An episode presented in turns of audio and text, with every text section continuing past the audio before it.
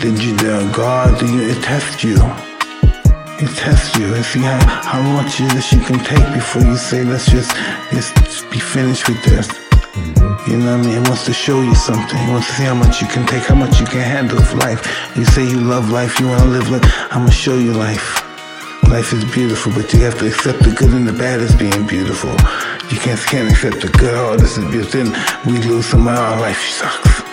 Life is beautiful because life gives us the ability to just know them on our journey in life. We met them. We loved them. We cared about them. They cared about us.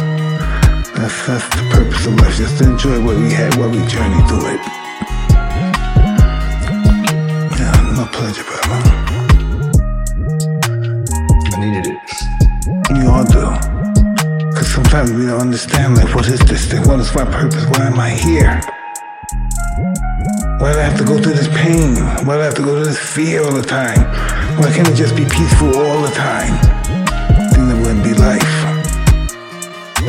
You know, it wouldn't be life. We have to we have to take life at its terms, life on life terms, not our life on our terms. You know, we have to live life on life terms, not on our terms. I'm really happy to be here with you. Very much.